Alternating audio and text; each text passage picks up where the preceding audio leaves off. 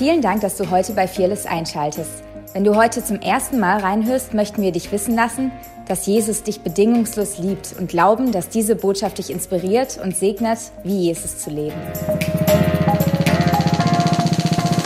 Ja, ihr Lieben, einen wunderschönen guten Morgen wünsche ich euch allen. Geht's euch gut? Ja, okay. Ähm, ich bin absolut begeistert und voller Vorfreude auf das, was, was Gott tun wird, auch durch die Predigt. Und ähm, ich weiß nicht, wie es dir geht, ähm, so bisher nach dem Gottesdienst. Ich weiß nicht, ob du Gottes Gegenwart hier drin spürst, aber ich spüre sie. Und ähm, ich gehe stark davon aus, dass während ich spreche, dass das zunehmen wird. Und ähm, ich muss ehrlich gesagt zugeben, es ist ein Thema, das auf meinem Herzen liegt, wo ich echt Respekt davor habe. Wir haben, als wir als Leitungsteam vor drei bis vier Monaten uns Gedanken gemacht haben über das kommende Jahr 2023, was redet Gott, was ist auf seinem Herzen, äh, haben wir empfunden, dass wir, äh, dass das Wort tiefer weiter ein Teil unserer Vision sein wird in diesem Jahr, was wir auch im Jahr 2022 äh, angefangen haben. Und wir haben empfunden, dass, es, dass wir uns fragen sollen, was bedeutet es, ein Haus zu bauen, in dem Gott persönlich wohnt? Wir haben auf dem Klo, ich weiß nicht, wie das auf dem Damenklo ist, aber auf dem Herrenklo dieses Statement, Gottes Gegenwart ist unser größter Schatz. Und ähm, wir lesen das so schnell, wir feiern das so schnell, aber sind wir uns tatsächlich bewusst, was das bedeutet, wenn wir sagen, dass Gottes Gegenwart unser größter Schatz sein soll? Was bedeutet es tatsächlich, wenn Gott sich dazu entscheidet, uns zu besuchen? Noch viel, viel mehr, was bedeutet es, wenn das passiert, wonach wir uns sehnen, dass Gott hier Wohnung nimmt? und sich hier zu Hause fühlt und er hier präsent ist. Und ähm, als wir darüber nachgedacht haben, im, im Herbst letzten Jahres und auch das Wort Furcht des Herrn gefallen ist, wusste ich sofort, ich soll Anfang Februar über dieses Thema predigen. Und ich werde heute mit euch da hineingehen, was es bedeutet, ähm, die Furcht des Herrn in seinem Leben zu haben. Möchte euch hineinnehmen in das, was die Bibel lehrt über die Furcht des Herrn und ich möchte euch herausfordern, eine Entscheidung zu treffen, einen Lebensstil in der Furcht des Herrn zu leben. Und ähm, möchte anfangen mit, mit einem Bibelvers, den wir uns alle kennen, den wir alle kennen, das heißt in Jakobus 4, Vers 8, nähere dich Gott und er wird sich dir nahen. Wer von euch hat das schon mal gelesen in seiner Bibel? Die meisten von uns. Ähm, und die Frage, die, die, die sich hier aufdrängt als allererstes ist, äh, wer nähert sich zuerst? sind wir. Nähere dich Gott, dann wird er sich dir selber nahen. Das heißt, es gibt etwas, das wir tun können, um den, der die Sterne geschaffen hat, der das gesamte Universum in der Spanne seiner Hand trägt. Du kannst etwas tun, damit er auf dich zukommt. Du hast es in der Hand, ihn zu bewegen. Du bestimmst, wie nahe du Gott bist, nicht Gott. Es gibt diese souveränen Momente, wo Gott hereinbricht und wo er unser Leben transformiert. Aber auf dein Leben hin gesehen bist du es, der entscheidet, wie nahe Gott dir sein darf. Und du kannst selber entscheiden, Gott so nahe zu sein, wie du es möchtest. Wenn wir so in unsere äh, christliche Welt hineinschauen, dann, dann denken ganz, ganz viele Menschen, die an Gott glauben, ja, es gibt bestimmte Menschen auf dieser Erde, die sind besonders begabt, die sind etwas Besonderes, die sind Gott halt besonders nahe. Da fallen uns Namen ein wie Reinhard Bonke, da fallen uns Namen ein wie Billy Graham oder wie Bill Johnson oder verschiedenste Generäle und äh, Frauen Gottes aus den letzten Jahrhunderten. Aber ich glaube tatsächlich, dass diese Menschen deswegen Gott nahe waren, weil sie sich entschieden haben, dass sie Gott nahe kommen wollen. Und ähm, manche dieser Menschen, die Gott nahe sind und denen Gott nahe ist, die wirst du niemals hier oben hinter einer Kanzel sehen.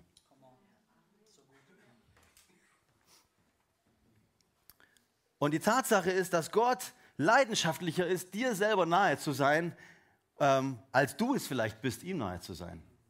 Weil es heißt dann in Jakobus 4, Vers 5, oder meint ihr, die Schrift sagt ohne Grund, eifersüchtig sehnt sich der Geist Gottes in uns.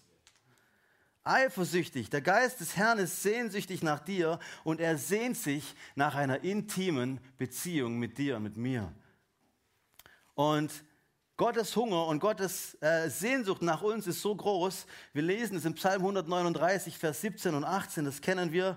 Da heißt es, Herr, wenn ich an die Gedanken denke, die ich über dich habe, da sagt es Gott, wenn ich an die Gedanken denke, die ich über dich habe, und da geht es nicht um die Gemeinde, sondern da geht es um dich persönlich, wenn ich diese Gedanken fassen könnte, die du über mich hast, sie würden alle Sandkörner dieses Planeten übersteigen. Ich glaube, das ist so groß, dass wir das in unserem Kopf wahrscheinlich niemals ergreifen könnten. Jeder Strand, jede Wüste, jeder Golfplatz auf dieser Erde, ähm, das ist eine ganze, ganze, ganze Menge an Sand. Und die Bibel sagt, Gottes Gedanken über dich und über mich sind zahlreicher als die Sandkörner auf dieser Erde. So stark sehnt sich Gott nach dir. So oft denkt er an dich. Man hat herausgefunden, dass ungefähr in einem Kubikmeter Sand sind alleine 18 Milliarden Sandkörner. Je nachdem, wie fein der Sand ist oder wie stark er verdichtet ist, aber das ist so eine Hausnummer. Ähm, in einen Schuhkarton, wenn ich den mit Sand füllen würde, dann wären das ungefähr 4 Millionen Sandkörner. Nur in diesem kleinen Schuhkarton. Das bedeutet, wenn ich tatsächlich als Ehemann, der viel an seine Frau denkt, und das sollten wir Männer tun, ähm, wenn ich tatsächlich ähm, diese, diese, diese, diese Anzahl der Sandkörner, umgekehrt übrigens genauso, ja, ihr Frauen solltet auch an eure Männer denken, wenn ich tatsächlich diese Anzahl an Sandkörnern, die in einen Schuhkarton fasst, an meine Frau denken würde, dann würde das bedeuten, dass ich alle zwölf Minuten meines Lebens vom Zeitpunkt meiner Geburt, nein, nicht ganz, gehen wir mal davon aus, ich wäre 40 Jahre verheiratet. Wenn ich alle zwölf Minuten meines Lebens tatsächlich an meine Frau denken würde, und da ist Schlaf nicht eingerechnet. Also das heißt, alle zwölf Minuten, ongoing. Und alleine da merken wir schon, wie krass das ist. Und Gott, Gottes Gedanken über dich sind zahlreicher als der Sand auf dieser Erde. Ähm, es ist so, dass manche Menschen übertreiben Politiker übertreiben manchmal, äh, Fischer übertreiben, wenn sie angeln, äh, wenn sie fischen, Prediger übertreiben manchmal, äh, wenn sie auf der Bühne stehen. Ähm, aber Gott kann nicht übertreiben. Weil wenn Gott übertreiben würde, dann würde er lügen, weil Übertreibung ist eigentlich nichts anderes als die halbe Wahrheit. Das heißt, wenn wir denken, das ist ja übertrieben, was Gott da sagt, dann würden wir eigentlich sagen, Gott ist ein Lügner tatsächlich Gott, wenn Gott sagt, dass das so ist, was meinst du tatsächlich, wie oft er an dich denkt? Wenn Gott uns also so nahe sein will, wieso erleben das viele von uns nicht? Ich glaube tatsächlich, dass wir eine Grundlage brauchen und ohne sie können wir diese Intimität mit Gott nicht haben. In Psalm 89, Vers 7, da heißt es, Gott soll gefürchtet werden in der Versammlung der Heiligen und man soll ihm Ehrerbietung bringen durch alle, die ihn umgeben. Gott soll gefürchtet werden. Oder Gott soll geachtet werden. Ich glaube tatsächlich, dass Gott niemals an einem Ort sein wird, wo man ihm nicht die größte Anerkennung und die größte Ehre bringt. Ich muss euch tatsächlich von einem Gottesdienst erzählen, den wir hier bei uns in der Gemeinde hatten, wo ich während des Worships mich gefragt habe, Gott, wo bist du eigentlich? Ich habe Gottes Gegenwart nicht gespürt. Das, was ich heute Morgen gespürt habe, das war nicht da. Steve und ich, wir haben uns angeguckt und wir haben gedacht, das ist ja gerade wie, wie Lieder singen. Und als ich reflektiert habe, gibt mit Sicherheit verschiedene Gründe, aber als ich reflektiert habe, habe ich festgestellt, dass alleine als Steve die Begrüßung gemacht hat, hat ihm keiner zugehört. Man hat geredet, man hat gelacht, man hat sich gefreut, man hat über den Tag gesprochen. Als er aus dem Wort Gottes gelesen hat, war wenig Aufmerksamkeit da. Das Lobpreisteam hat angefangen zu spielen und Leute hier drin haben sich unterhalten. Sie waren mit ihrem Herzen nicht da. Wir haben angefangen, Gott Ehre zu geben und ähm, ihm Lieder zu bringen, aber wir haben ihm nicht die Ehre gegeben und die Furcht vor ihm gehabt, die wir hätten haben sollen. Und es ist hart, aber es ist die Wahrheit. Möchte euch eine Geschichte erzählen von jemandem, der das ähm, selber ganz, ganz krass erlebt hat. Ein sehr bekannter ähm, ja, Mann, den, den Gott sehr, sehr krass gebraucht in den letzten Jahrzehnten auf dieser Erde. Er war eingeladen auf einer großen Konferenz in Brasilien und ähm, hat den ganzen Tag gebetet, nachmittags, bevor er dann abends in die Versammlung ging. Und ähnlich wie bei uns in diesem Gottesdienst, das Lobpreisteam hat gespielt, aber es war kein Krümelchen von Gottes Gegenwart anwesend. Er hat sich gefragt, was ist los? Und er hat gesehen, Leute hatten die Hände in den Hosentaschen, die Arme waren verschränkt, sie haben miteinander geredet. Äh, sie liefen umher, auch als das Wort Gottes verkündet worden ist. Ähm, und er ist dann vorgestellt worden. Während er vorgestellt wurde, auch weiterhin war eine Unruhe im Saal. Und er hat sich einfach nur an die Kanzel gelehnt und nichts gemacht. Und irgendwann haben die Leute realisiert, hoppla, da vorne passiert ja tatsächlich gerade nichts mehr. Und sie haben angefangen, ihm Aufmerksamkeit zu geben. Und er hat ihnen zwei Fragen gestellt und hat gesagt, hey, ihr stellt euch vor, ihr sprecht mit jemandem gegenüber, der bei euch am Tisch sitzt. Und immer wenn du redest und ihn was fragst und mit ihm sprichst, ist er abgelenkt oder er redet mit anderen, er guckt dich nicht an. Ähm, würdest du weiterreden mit der Person? Die Antwort ist klar, du würdest nicht mehr weiterreden. Ähm, stell dir vor, an der Türe von einem Freund, du klingelst und er macht auf und sagt, ah, Ah, du bist schon wieder. Ah, komm halt rein. Ja, er dreht sich um und läuft praktisch ins Haus rein. Ähm, würdest du mit Freude in das Haus eintreten, wenn er dich so begrüßen würde an der Türe? Ich vermute nicht. Und er hat dann praktisch sie gefragt, hat gesagt, hey, was wäre, wenn jetzt der Ministerpräsident eures Landes hier auf der Bühne wäre? Was wäre, wenn Pelé, euer Fußballidol, hier auf der Bühne wäre? Jeder von euch würde den Personen Respekt zollen ohne Ende. Ihr würdet, ihr würdet, ihr würdet aufstehen, ihr würdet Ehrerbietung zeigen, ihr würdet die, die Leute aufs Herzlichste willkommen heißen und begrüßen. Aber ihr gebt Gott nicht den Respekt, der ihm gebührt. Und er hat angefangen, über die Furcht des Herrn zu predigen ähm, und, und einfach Sachen zu sagen. Und Leute sind aufgestanden, die bereit waren, Buße zu tun, haben angefangen zu weinen. Und in dem Moment, wo das passierte, ist die Gegenwart Gottes gekommen und sie hat sich gelagert über der Versammlung.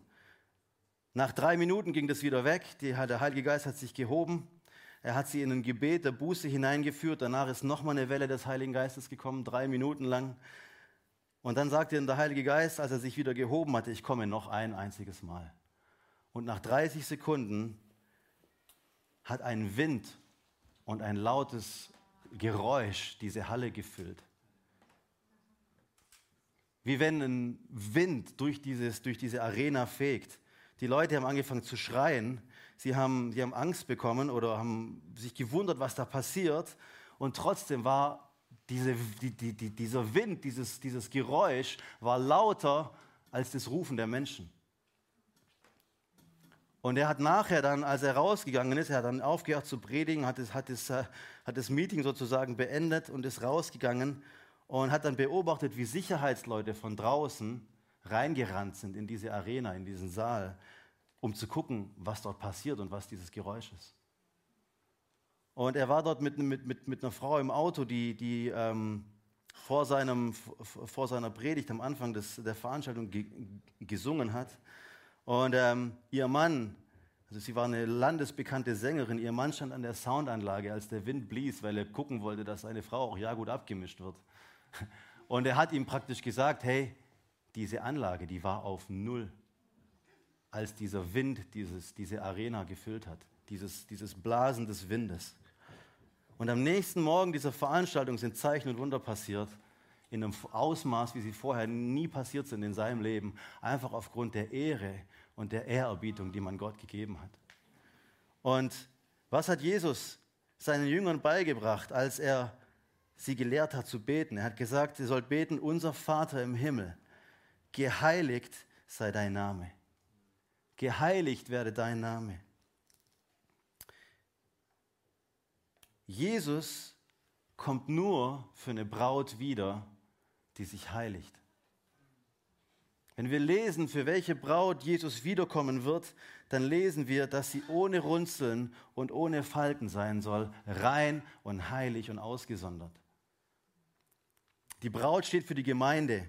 Die Braut steht für dich und für mich. Und die Frage ist nicht, ob Jesus wiederkommt für eine leidenschaftliche Braut, die ja, in Leidenschaft lebt oder für eine Kirche, die, die leidenschaftlich ist.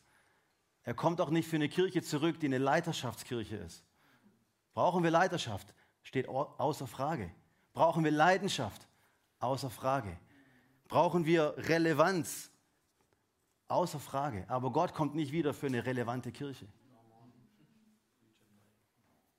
Gott kommt zurück für eine Kirche, für eine Braut, die heilig ist, die ihm hingegeben ist.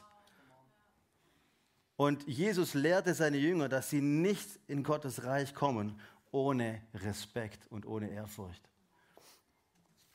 Und ich möchte euch so ein bisschen mit reinnehmen in das Wort Gottes. Ähm, wir haben heute von Steve gehört, von, von Mose. Ähm, und es gibt eine, eine krasse Geschichte in 3. Mose 10. Da wird berichtet von den Söhnen von Aaron. Die beiden Söhne hießen Nadab und Abihu. Und jeder von ihnen, also Aaron war Priester und hat Gott Opfer, bei, Opfer gebracht. Und diese beiden Söhne sind so in diesen Priesterdienst hineingekommen. Und jeder von ihnen hat seine eigene Pfanne gehabt und sie haben eigenes Feuer hineingetan und Räucherwerk darauf getan. Und sie brachten dieses eigene Feuer dem Feuer Gottes auf dem Altar. Und so wie Gott das Mose aufgetragen hat, wie das passieren soll, war diese Handlung ein unerlaubtes, profanes Feuer vor dem Herrn. Und Nadab und Abihu, das waren wie gesagt die Söhne von Aaron. Und damals gab es nur sechs Leute, die in Gottes Gegenwart kommen durften. Das war Mose, das war Aaron und das waren Aarons vier Söhne. Das waren die einzigen Menschen, die damals äh, vor Gott treten durften. Heute hat jeder die Möglichkeit, in Gottes Gegenwart zu kommen durch das Blut Jesu. Du kannst heute in diese Gegenwart des Königs des Himmels und der Erde kommen. Und dieses, dieses profane Feuer war sowas wie ein, wie ein unerlaubtes Feuer. Und das Wort profan bedeutet wortwörtlich etwas Geweihtes als gewöhnlich, als alltäglich behandeln. Etwas Heiliges als normal. Und das bedeutet, dass es ohne Respekt ist. Etwas, was, was Heiliges als gewöhnlich zu, zu behandeln. Also zwei von diesen sechs Personen kommen nun mit einer Respektlosigkeit, mit einem fremden Feuer zu dem Altar des Herrn. Und was passiert? In Vers 2 lesen wir, da ging Feuer vom Herrn aus und verzehrte sie und sie starben vor dem Herrn. In Vers 3 sagt dann Mose, der Onkel Mose, zu Papa Aaron, dies ist, was der Herr meinte, als er sprach. Was Mose sagt, das sagte Gott vorher schon. Und was er wiederholt hat, ist ein universales und ein ewiges Gesetz. Und universal bedeutet, es ist anwendbar auf alle Menschen und auf alle Engel, auf alle Kreaturen im Sichtbaren und im Unsichtbaren. Und ewig bedeutet, es war schon immer so, es wird so, es ist heute so und es wird immer so sein. Es wird sich niemals verändern. In Vers 3 heißt es, an denen, die mir nahe sind, sagt Gott selber, muss ich mich als heilig erweisen. Und ich frage uns, sind wir uns bewusst, was wir als Kirche sagen? Bist du dir bewusst, was du als Einzelner sagst, wenn du sagst, wir möchten hier ein Haus bauen, in dem Gott wohnt? Weil Gott sagt, wenn ich komme, an denen, die mir nahe sind, muss ich mich als heilig erweisen. Das Kommen in Gottes Gegenwart ohne Respekt und Ehrfurcht ist in dieser Form nicht möglich. Jetzt sagst du vielleicht, das ist ja Altes Testament. Aber wir leben ja im Neuen Testament. Ich möchte noch kurz eine andere Geschichte aus dem Alten Testament erzählen. Ähm, es gab zwei weitere Brüder, die haben einige hundert Jahre, vielleicht sogar tausend Jahre nach Nadab und Abihu gelebt. Das waren zwei Jungs, die hießen Hafni und Pinehas. Das waren die Söhne von Eli. Eli war auch Hohepriester. Eli war derjenige, der Samuel herangezogen hat, wo die Mutter Samuel im Tempel abgegeben hatte, im Heiligtum. Und die Söhne Elis haben Hurerei und Ehebruch betrieben, 90 Meter entfernt von der Stelle, wo Nadab und Abihu einige hundert Jahre vorher gestorben sind. Und die große Frage ist, warum sind Nadab und Abihu gestorben in der Gegenwart Gottes, als sie fremdes Feuer gebracht haben? Und warum sind Hafni und Pinehas einige hundert Jahre später direkt am gleichen Ort, wo sie absolut ohne Ehrfurcht in Sünde gelebt haben, warum sind die nicht gestorben? Die Antwort ist, steht dort in der Stelle geschrieben, wo es um Eli und um Samuel geht, das Wort Gottes war rar geworden zu dieser Zeit. Gottes Gegenwart hatte sich gehoben und entfernt von Israel. War in der ultimativen Gegenwart Gottes nicht möglich. Konsequenz und Gericht kam auf der Stelle. Wenn sich Gottes Gegenwart hebt von seinem Volk, ist Sünde vielleicht wieder möglich, ohne dass eine Konsequenz sofort passiert. Im Neuen Testament, wenn wir darauf schauen, dann lesen wir diese Geschichte von Ananias und Sapphira. Kennen wir aus der Urgemeinde, aus der Kirche. Und ähm, diese beiden waren mehr besorgt über das, was Menschen denken, als das, was Gott denkt. Diese zwei sind in der Gegenwart Gottes gestorben. Ja, sie haben im Prinzip, äh, waren wohlhabend, haben ein Grundstück verkauft und sind mit dem Erlös zu Petrus gegangen und haben gesagt, das ist alles, was wir dafür bekommen haben und wir geben es der Gemeinde. Und sie haben gelogen, weil sie hatten sich vorher einen Teil beiseite getan.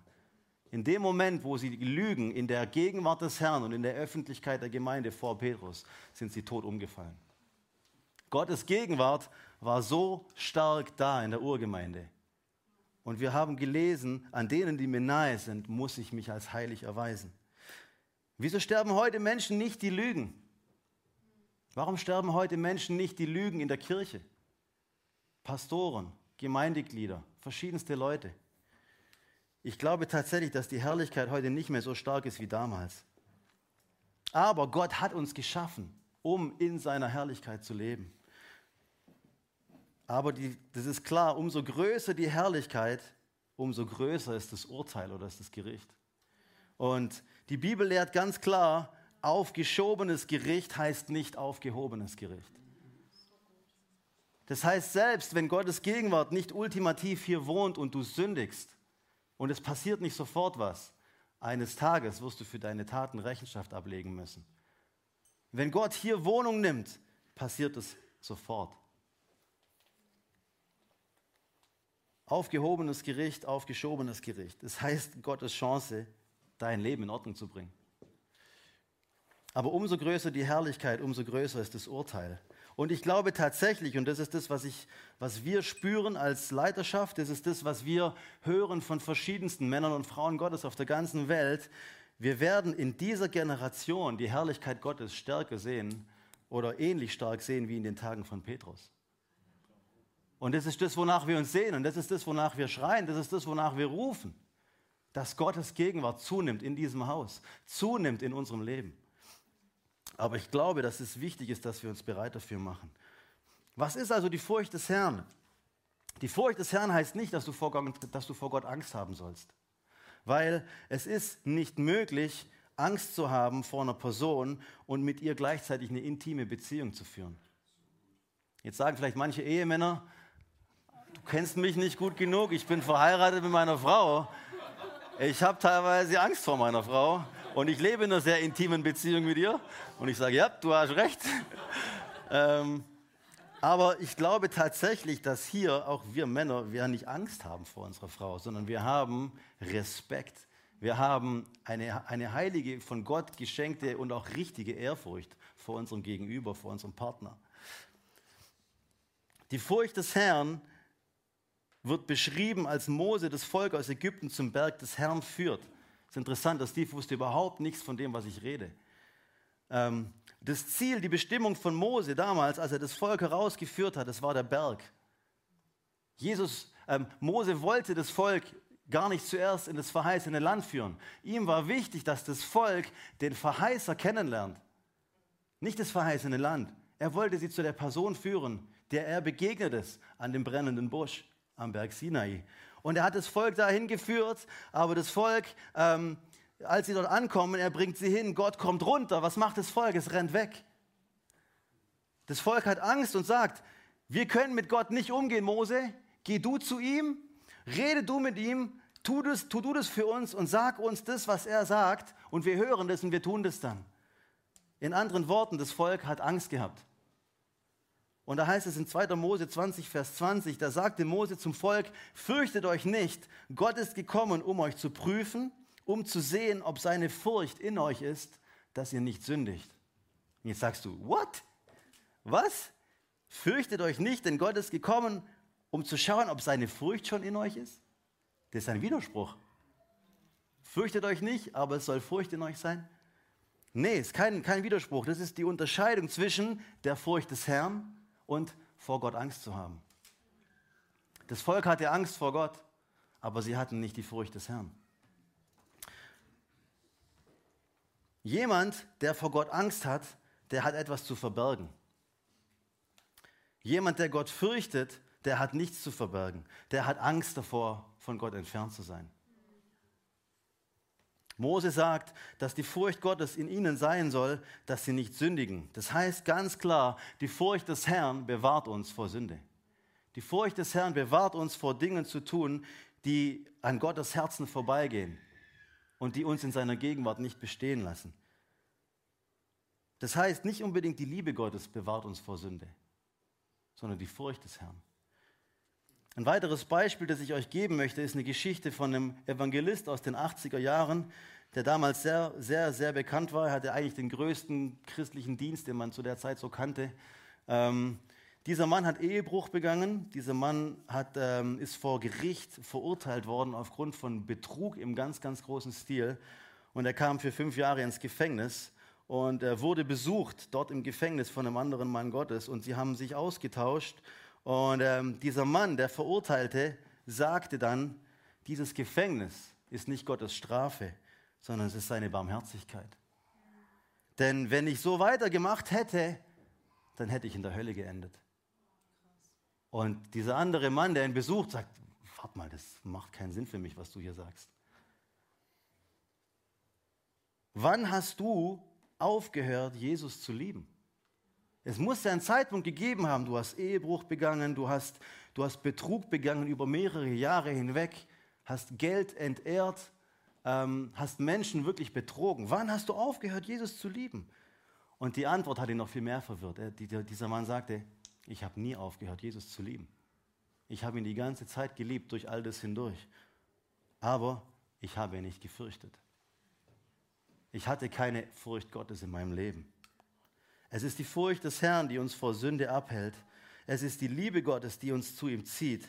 Aber die Furcht des Herrn hält uns ab vor Sünde. Und ähm, ein, ein, Beispiel, das das verdeutlicht, ist die, dieses Bild von einer Straße. Jede Straße hat zwei Gräben oder, oder Leitplanken auf jeder Seite. Und diese eine Straße, dieser Weg zum Himmel, ja, da heißt es, der Weg zum Himmel ist schmal. Ähm, und er hat zwei, Gräb, zwei Gräben. Der erste Graben äh, oder die, die erste Leitplanke, kannst du sagen, ist Gesetzlichkeit. Ja? Gesetzlichkeit war das, was die Gemeinde oder die Kirche ähm, in den 60er, 70er, 80er Jahren zum Teil ausgemacht hat. Ja?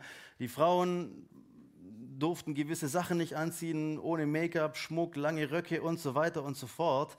Man, man, wurde, man, man, man hat den Regelkatalog zu erfüllen ähm, und einem war klar, wenn ich das nicht erfülle, dann äh, bin ich weg von Gott. Ich muss Leistung bringen, um Gott zu gefallen. Der Punkt ist aber der, du kannst alle diese Regeln theoretisch befolgen und nach außen hin ein gutes Bild darstellen und trotzdem kann dein Leben von Sünde belastet und durchdrungen sein. Und es keine Heiligkeit ist das Resultat, obwohl du denkst, du lebst heilig. Und dann hatten wir diese Offenbarung als Kirche zum Glück, dass Gott tatsächlich ein guter Vater ist und dass es etwas Gutes passiert, wenn wir mit Gott leben, dass dieser himmlische Vater, der uns liebt, ich erinnere mich noch an dieses Wort Daddy, das ganz, ganz viele benutzt haben, so um das Jahr 2000 herum. In den Gebeten wurde immer von Papa und Daddy gesprochen. Und es ist völlig in Ordnung, diese Offenbarung zu haben, dass diese Liebe Gottes, diese, diese, Nahe, diese Nahbarkeit dieses Vaters uns befreit von dieser Gesetzlichkeit. Und wir Zugang haben als Kinder zu diesem Vater. Aber wir sind teilweise so weit weggerutscht von dieser Gesetzlichkeit, so nach dem Motto, da will ich nie wieder hin zurück in dieses Art von Leben mit, mit Gott, dass wir teilweise in diesen zweiten Graben reinrutschen als Kirche aktuell. Und dieser zweite Graben ist Gesetzlosigkeit, ist Lauheit, ist ein Lebensstil aus dem Fleisch heraus, wo man anfängt, sich seinen eigenen Gott selber zu bauen, anhand von dem, wie man ihn gerne hätte und es mit der Bibel begründen kann. Und diese, diese Furcht des Herrn, von der ich heute spreche, die hält uns von diesem zweiten Graben ab. Es braucht die Liebe Gottes auf der einen Seite, die Offenbarung, dass Gott dieser gute Vater ist. Und es braucht die Furcht Gottes auf der anderen Seite, zu erkennen, mit wem wir es eigentlich zu tun haben und wer wir sind und wer er tatsächlich ist, um uns auf dieser Straße zu halten.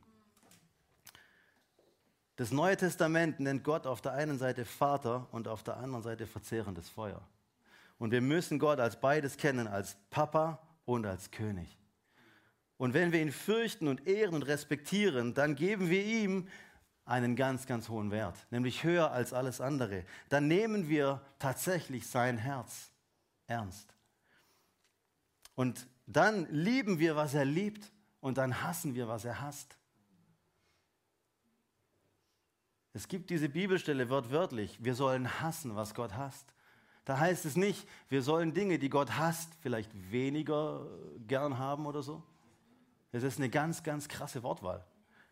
Wir sollen hassen, was er hasst. Wir sollen lieben, was er liebt. Was ihm wichtig ist, wird uns wichtig. Und was ihm nicht wichtig ist, wird uns nicht so wichtig. Wenn wir ihn fürchten, dann werden wir, wie die Bibel sagt, zittern vor seinem Wort. In Philippa, da heißt es, wir sollen unsere Errettung ähm, ausarbeiten oder erwirken durch Furcht und Zittern. Work out your salvation with fear and trembling heißt es auf Englisch. Ja? Deine, deine Errettung sollst du dir mit Furcht und Zittern, nicht mit Liebe und Freundlichkeit. Auch wenn das definitiv alles Teil des Vaters ist. Wir werden zittern vor seinem Wort. Das bedeutet, und bitte versteht mich richtig, ich rede hier überhaupt nicht von Angst. Ich rede davon, dass wir erkennen, wer Gott tatsächlich ist. Und ihm die Größe geben, die er tatsächlich hat. Zittern vor seinem Wort bedeutet für mich schneller, sofortiger Gehorsam.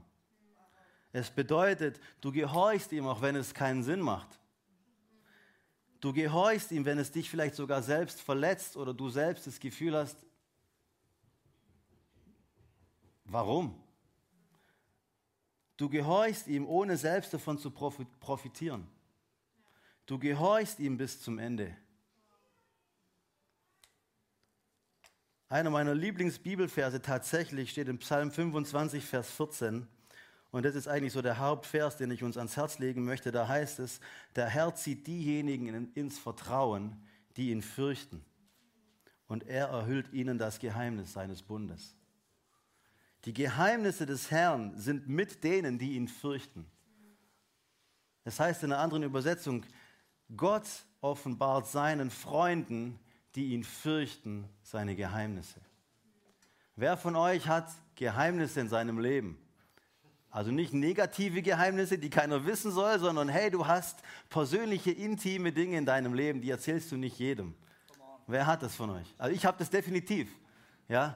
Ähm, und es gibt gute und schlechte Geheimnisse. Und die Frage ist, wem teilst du deine Geheimnisse mit? Nur intimen Freunden, die dir nahestehen und nicht irgendjemandem, der den du auf der Straße triffst. Und mit Gott ist es genauso. Gott teilt seine Geheimnisse mit denen, die intime, enge Freunde von ihm sind. Und das Hauptmerkmal von intimen Freunden Gottes sind diejenigen, die ihn fürchten. Gott ist nicht der Freund von jedem. Harte Nachricht. Und Gott ist auch nicht der Freund von jedem in der Gemeinde auch eine harte Nachricht. Es gibt zwei Freunde Gottes in der Bibel, die möchte ich euch gerne vorstellen. Es gibt viele, viele andere, aber zwei Freunde Gottes aus der Bibel sind Abraham und sind Mose. Und es äh, gibt noch viele andere. Es gibt Esther, es gibt Daniel, David, Henoch, Elia äh, und so weiter. Aber das Leben dieser beiden Männer zeigt exemplarisch, was es heißt, ein Freund Gottes zu sein. Abraham hat ein Erlebnis mit Gott gehabt. Da kam Gott am Abend zu ihm und sagte, er solle seinen Sohn, den er mehr liebt als alles andere, auf den er gewartet hat, dass seine Verheißung war, er soll diesen Sohn ähm, mitnehmen auf eine Reise von drei Tagen und er soll ihn für ihn opfern. Was? Gott sagt zu seinem Freund Abraham, nimm deinen Sohn auf eine Reise und opfere ihn mir. Was würdest du machen? Was würde ich machen, wenn Gott uns sowas sagen würde? Und das Krasse ist, was macht Abraham? Es steht in der Bibel, am nächsten Morgen geht er los. Am Abend kam Gott, redet mit ihm. Ich will gar nicht wissen, wie die Nacht für Abraham war, wo Gott zu Abraham sagt, opfere deinen ältesten Sohn. Ich habe mich das tatsächlich gefragt, als ich das realisiert habe, was wäre, wenn Gott es mir sagt und mir sagt, opfere deine Tochter, auf die ich gewartet habe, für die ich gebetet habe, die ich als Gebetserhörung von Gott empfangen habe. Mir hat es mein Herz zerrissen, als ich das realisiert habe, was das für Abraham bedeutet hat. Und was macht Abraham? Am nächsten Morgen, bei Sonnenaufgang, perfekter, sofortiger Gehorsam. Er geht los, sofort. Gott gab ihm eine Dreitagesreise, damit er die Zeit hatte, nochmal drüber nachzudenken. Er hat nicht gesagt, opfere ihn am nächsten Morgen, sondern gesagt, durch drei Tage Zeit. Was machst du in drei Tagen, wo Gott plötzlich nicht mehr redet? Stellst in Frage, was er gesagt hat. Abraham zieht es durch und er geht, ja, es ist einfacher zu gehorchen, wenn du Gott gerade gehört hast. Aber was ist nach zwei Tagen? Siehst du den Berg, du denkst daran, das ist das Wertvollste, was du hast. Aber er geht auf den Berg mit seinem Sohn. Er bindet Isaac, er legt ihn auf den Altar und er holt aus mit dem Messer, um das zu töten, was ihm das Allerwertvollste in seinem Leben war. Und in dem Moment, wo er kurz davor ist, stoppt ihn ein Engel Gottes, erscheint und sagt, stopp Abraham, jetzt weiß ich, dass du Gott fürchtest. Woher wusste der Engel das? Weil er sofort gehorchte. Weil er gehorchte, auch wenn es für ihn keinen Sinn gemacht hat, weil er gehorchte, obwohl es ihn verletzt hat, weil er gehorchte, obwohl er selber keinen Gewinn daraus hatte, weil er gehorchte bis zum Ende, ohne in der Mitte zu stoppen. Gott sagte zu ihm, nun weiß ich, dass du mich fürchtest. Abraham legt das Messer nieder, hebt die Augen und sieht diesen Widder, der sich verfangen hat in diesem Dorngebüsch auf der Seite. Und aus seinem Geist, aus seinem Inneren kommen diese Worte. Jehova Jireh, hat er geschrien. Und das heißt, der Gott, mein Versorger. Und genau in diesem Moment hat Gott Abraham einen wichtigen Aspekt seiner Persönlichkeit, der bisher komplett verborgen war vor der Menschheit, offenbart. Den kannte niemand zuvor, denn er war sein Freund. Das heißt, aufgrund des Gehorsams Abrahams und dieser Ehrfurcht vor Gott hat Gott einen Teil seiner Persönlichkeit seinem Freund offenbart, den vorher niemand kannte. Gott zieht die ins Vertrauen, die ihn fürchten und offenbart ihnen seine Geheimnisse. Ein kurzes Beispiel von mir, das vielleicht euch hilft, es zu verstehen. Alle von euch, die, die ihr jetzt hier seid, ihr kennt mich als jemanden, der Teil der Gemeindeleitung von dieser Kirche. Ihr kennt mich als jemanden, der leitet, ihr kennt mich als jemanden, der predigt. Manche von euch, die kennen mich als ein, ein Freund. Manche von euch kennen mich als jemand, mit dem sie da vorne schon mal einen Kaffee getrunken haben. Manche von euch kennen mich als vielleicht auch ein Sohn von meinem Vater, irgendwie aus meiner, äh, den vergangenen Jahren meines Lebens. Aber es gibt eine Frau, die heißt Anke. Und es ist meine Frau. Und diese Frau, sie kennt mich als Philipp, ihren Verlobten. Sie kennt mich als Philipp, ihren besten Freund. Sie kennt mich als Philipp, ihren Ehemann. Sie kennt mich als Philipp, den Vater ihrer Kinder, und sie kennt mich als Liebhaber. Und ganz ehrlich, ihr könnt mir so nahe sein, wie ihr wollt, aber ihr werdet mich, niemand von euch wird mich jemals kennenlernen als Liebhaber. Ja, das ist nur einer einzigen Person vorbehalten und das ist meine Frau. Ja, ähm, sie weiß es. Äh, sie weiß es. Ja, meine, meine Jungs da unten, die danken schon Gott dafür. Na Spaß. Ähm, aber tatsächlich, ähm, niemand von euch wird mich auf diese Art und Weise kennenlernen können, weil ich diese Art meiner Persönlichkeit niemandem von euch offenbaren werde. Ja, egal wie nahe du mir sein möchtest. Ähm, sie weiß es, weil sie ist mein bester Freund. Ich habe mit ihr einen Bund geschlossen, der in die Ewigkeit gilt, in die Ewigkeit hinein wirkt. Und sie ist mir näher als jeder andere Mensch auf dieser Welt. Und Gott zeigte Abraham eine Facette seiner Persönlichkeit, die niemand zuvor kannte. Warum? Weil er Gott fürchtete. Er war Gottes Freund. Und es gibt eine krasse Geschichte, da möchte ich nur ganz kurz darauf eingehen. Die kennt ihr, ich gehe da sehr schnell drüber hinweg. Es ist die Geschichte, wo Gott zu Abraham kommt und sagt, Sodom und Gomorra, diese zwei Städte, die möchte ich kaputt machen. Weil da Menschen sind, die absolut in Sünde leben, die mich nicht fürchten. Und Abraham sagt, da ist mein Neffe drin. Was mache ich jetzt? Und dann sagt er, hat er die exzellente Idee und sagt, hey Gott, lass uns 50 Gerechte finden in der Stadt. Und Gott sagt, Abraham, mein Freund, gute Idee, lass uns das machen. Ja? Und Abraham, es geht dann weiter. Es waren keine 50, es waren keine 45. Ähm, und es geht so weiter, es geht runter bis auf 10 Gerechte. Und Abraham handelt mit Gott, mit seinem Freund. Und er denkt sich, ich muss ja 10 Leute geben. Lot, mein, mein, mein Neffe, ist ja einer von denen. Also muss es ja noch neun geben. Was sagt die Bibel damals über Sodom und Gomorra? Die Bibel sagt, sie trieben Handel, sie verkauften, sie verkauften, sie heirateten, sie verheirateten, sie pflanzten und ernteten. Was heißt es? Das Leben in der Stadt lief großartig. Ja, die Wirtschaft boomt und wenn es einen Gott gibt, dann interessiert es uns nicht. So, auf Deutsch. Und diese ganze Stadt, diese beiden Städte sind 24 Stunden davon entfernt, komplett vernichtet zu werden. Und nicht eine Person in diesen Städten hat nur die geringste Ahnung davon. Noch etwas anderes ist noch viel beängstigender. Lot, den die Bibel gerecht nennt. Gerecht heißt eigentlich auf Deutsch gesagt, so wie wir das sagen würden, gerettet, wiedergeboren, Christ. Auch er ist 24 Stunden davon entfernt, zerstört zu werden und ist genauso unwissend wie die Welt. Es braucht zwei Barmherzigkeitsengel, die ihn rausbringen, weil Abraham gebetet hat. Danke, Herr, dass Abraham gebetet hat. Es gibt also zwei gerechte Männer, zwei errettete Männer, zwei Christen. Einer weiß, was Gott tut, bevor er es tut, und er hilft Gott zu entscheiden, wie er es tun soll. Und es gibt den anderen, der so unwissend ist wie die Welt. Warum? Der eine kennt die Geheimnisse Gottes, der andere nicht. Warum? Der eine fürchtet Gott, der andere nicht. Deswegen ist dieser eine ein Freund Gottes und der andere nicht, obwohl beide Gerechte sind. Und es tut mir im Herzen fast weh, diese Worte zu sagen, aber es ist die Wahrheit. Freundschaft mit Gott ist immer für die bestimmt, die ihn fürchten. Mose ist der zweite Freund Gottes. Wir haben heute schon viel von Mose gehört. Mose sprach mit Gott von Angesicht zu Angesicht. Mose kannte die Wege Gottes. Er war vertraut, wo sich Gott bewegte und was seine Pläne waren. Israel kannte nur seine Taten. Was heißt es? Israel kannte Gott, wie Gott ihre Gebete beantwortet. Wie viele Christen kennen Gott so? Ich bin krank, ich habe Herausforderungen bei den Finanzen, Probleme bei der Arbeit, ich bete und Gott greift ein und beantwortet meine Gebete. Mose kannte Gott und er wusste, was er als nächstes tun wollte.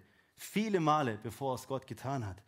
Und zweimal hat Mose Gottes Vorhaben verändert, weil Mose ein Freund von Gott war. Israel war gerecht, aber sie kannten Gott aufgrund dessen, wie er ihre Gebete beantwortete. Mose ist auch gerecht, aber er kannte die Geheimnisse Gottes, weil er ein Freund Gottes war. Wenn wir ins Neue Testament reinschauen, dann komme ich zum Schluss, da heißt es in Johannes 15, Vers 14, ihr, da redet er von uns, von seinen Jüngern, von denen, die ihm nachfolgen, ihr seid meine Freunde, Und oftmals hören wir dann auf. Aber dieser Vers geht weiter. Und wir haben darüber Predigten gehört, was es heißt, Freunde Gottes zu sein. Wir haben viele Lieder, wo wir das singen, dass wir Gottes Freunde sein wollen und sind. Und wir reden darüber, dass Jesus unser Freund ist. Aber oftmals haben wir den Rest nie gelesen oder nie wirklich verstanden. Da heißt es, ihr seid meine Freunde, wenn. Und wenn ist eine Bedingung. Meine Schüler in der Schule, die wüssten, was jetzt kommt. Das ist ein If-Satz auf Englisch. Ja? Es gibt drei verschiedene If-Sätze, drei verschiedene Bedingungssätze, Konditionalsätze. Das heißt, da sagt Jesus, ihr seid meine Freunde, wenn. Das ist der erste Teil der Gleichung. Ohne das zweite macht es gar keinen Sinn. Ja? Jesus sagt, ihr seid meine Freunde, wenn ihr tut, was ich euch auftrage. Da haben wir es genau wieder, der Gehorsam der sofort passiert. Der Gehorsam, der passiert, wenn wir es nicht verstehen. Der Gehorsam, wenn wir keine, keine, keinen kein Nutzen draus schlagen. Der Gehorsam bis zum Ende und so weiter.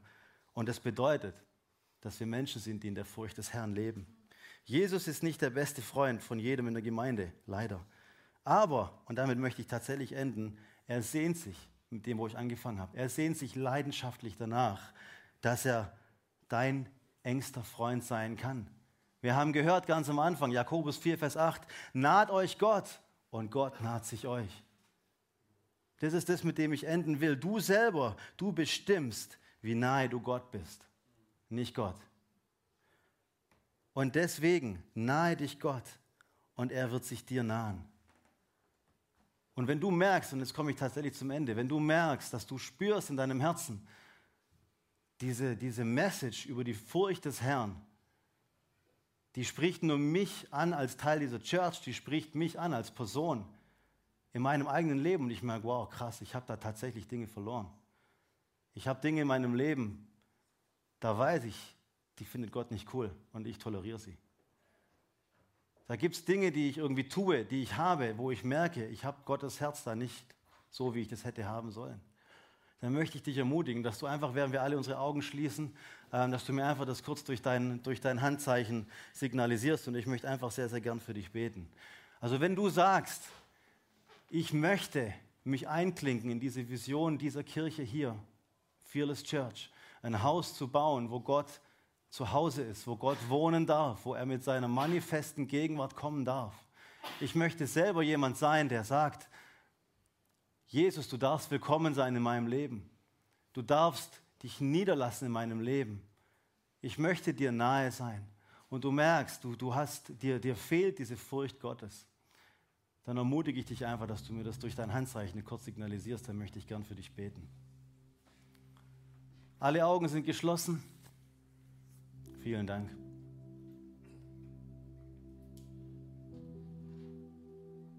Und bitte verstehe das richtig. Ich spreche das nicht mit einer Nachricht, die dich verdammen soll und verurteilen soll. Ich spreche das zuallererst zu mir selber. Als ich diese Predigt vorbereitet habe, ich lag die letzten fünf Tage jeden Abend auf meinem Zimmer, im Wohnzimmer oder in der Küche auf dem Boden und ich habe geheult weil ich gespürt habe, dass ich selber, der diese Botschaft predigen soll, nicht dieses Maß an Furcht Gottes in seinem Leben hatte, wie ich es gerne hätte. Und ich habe Buße getan, weil ich gesagt habe, Gott, du bist alles für mich und du sollst alles sein. Jesus, und wir kommen vor dich heute Morgen. Vater, wir kommen vor dich. Und wir tun Buße, Herr, wo wir wo wir zwar gesagt haben, wir wollen dich in unserem Leben, wir wollen, dass deine Gegenwart unser Leben dominiert, wir wollen, dass du hier Wohnung nimmst, aber wo wir in unserem Leben anders gelebt haben. Und Herr, mit all dem, was wir gehört haben und nachdem wir die Kosten überschlagen haben, was das bedeutet, stehen wir hier und wir sagen, wir möchten Menschen sein, die in der Furcht Gottes leben.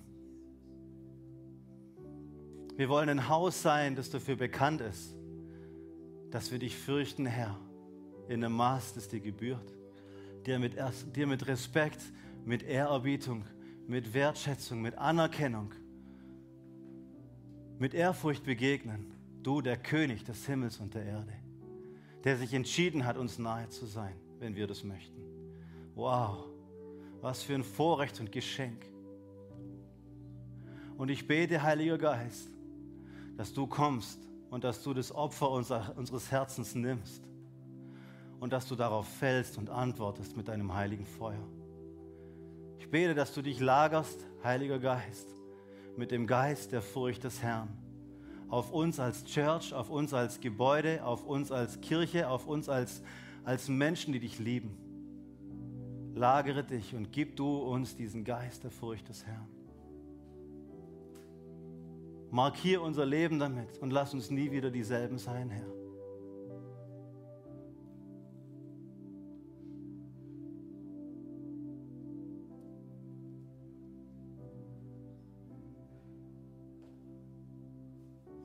Danke, Jesus,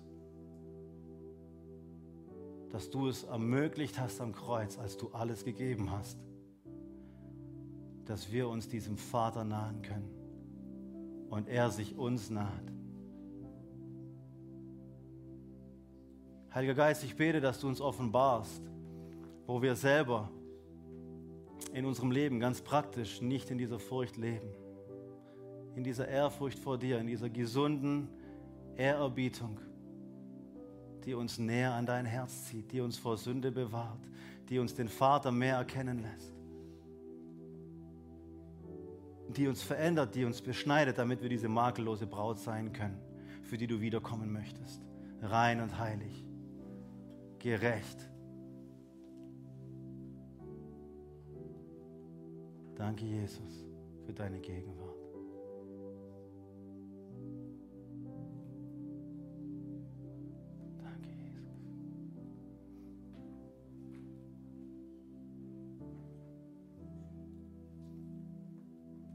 Möchte dich sehr ermutigen, dass du einfach zu Hause in den nächsten Tagen oder Wochen, wenn du merkst, der Heilige Geist drängt dich da dazu, dass du dich einfach mit diesem Thema selber beschäftigst. Es gibt noch so viel, viel mehr darüber zu sagen. Ähm, die Bibel ist voll von versteckten Hinweisen, was es bedeutet, wenn du in der Furcht des Herrn lebst. Es wäre fantastisch, das nochmal ja, einfach äh, sagen zu können. Aber nimm das dir mal selber mit in deine eigene Zeit vor Gott. Und wenn du merkst, hey, du möchtest doch mit jemandem hier vorne reden, du möchtest mit jemandem beten, dann sei ermutigt, einfach jetzt nach dem Gottesdienst nach vorne zu kommen. Wir haben hier ein Team von Leuten, die es lieben, für dich zu beten, die es lieben, für deine Anliegen zu beten, wenn du krank bist, wenn du ein prophetisches Wort brauchst, eine Ermutigung. Ähm, ja, nimm das wahr und nimm das mit nach Hause. Lasst uns Menschen sein, die, die tatsächlich Freunde Gottes sein wollen. Dass Gott sich uns als sein Freund offenbart. Das wünsche ich mir für mich selber, das wünsche ich mir für uns als Kirche, das wünsche ich mir für uns als Gemeinschaft. Und ähm, es ist ein bisschen krass, einen Gottesdienst nach so einer Predigt zu beenden. Fällt mir selber schwer. Aber ich wünsche dir von ganzem Herzen einen genialen Sonntag. Ich wünsche dir gute Gemeinschaft. Ich wünsche dir eine geniale, gesegnete Woche, in der du Gott tatsächlich erlebst. Ähm, vielleicht mehr als bisher. Ähm, und streck dich aus nach ihm. Er will dein Freund sein. Er will mein Freund sein. Er will unser Freund sein. In diesem Sinn, seid gesegnet. Habt einen genialen Sonntag. Danke fürs Reinhören. Wir glauben, dass der Heilige Geist durch seine Liebe, Kraft und Wahrheit Veränderung bringt und dich zurüstet, diese Begegnung in dein Umfeld hinauszutragen. Sei gesegnet.